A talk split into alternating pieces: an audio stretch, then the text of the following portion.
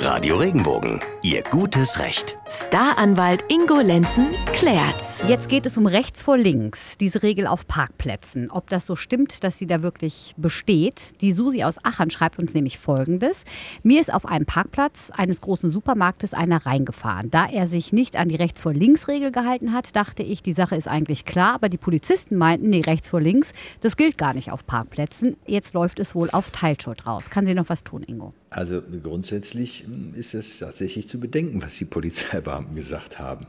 Und man muss sich jetzt echt mal eines merken. Jeder, der ein Kraftfahrzeug im Straßenverkehr führt, hat automatisch, wenn es zu einem Unfall kommt, eine Teilschuld. So nenne ich das jetzt mal.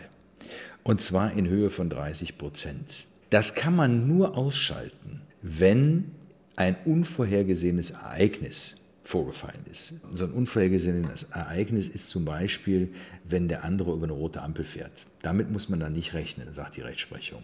So, und wenn wir das jetzt mal übertragen auf diese Verkehrssituation auf einem Parkplatz, auf dem man ja meistens nur Schrittgeschwindigkeit fährt, ist es tatsächlich so, dass ich mich nicht auf rechts vor links berufen kann, denn ich habe A, meine Betriebsgefahr, und es ist kein unvorhergesehenes Ereignis, wenn der eine jetzt von rechts kommt.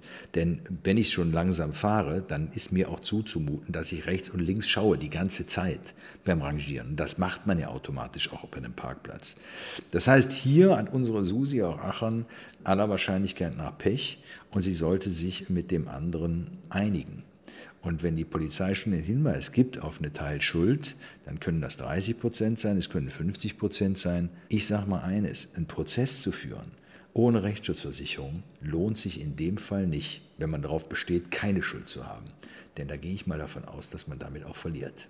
Hm. Wenn ich auf so einen Parkplatz drauf fahre, steht da immer, hier gilt Straßenverkehrsordnung. Und ich dachte immer, dieses rechts vor links besagt das in der Straßenverkehrsordnung. Verstehst du, was ich meine? Das, also ja, ja, ich, ich verstehe ich versteh deinen Einwand völlig, wenn du sagst, ähm, wenn die auf dem Parkplatz auf die Straßenverkehrsordnung hinweisen.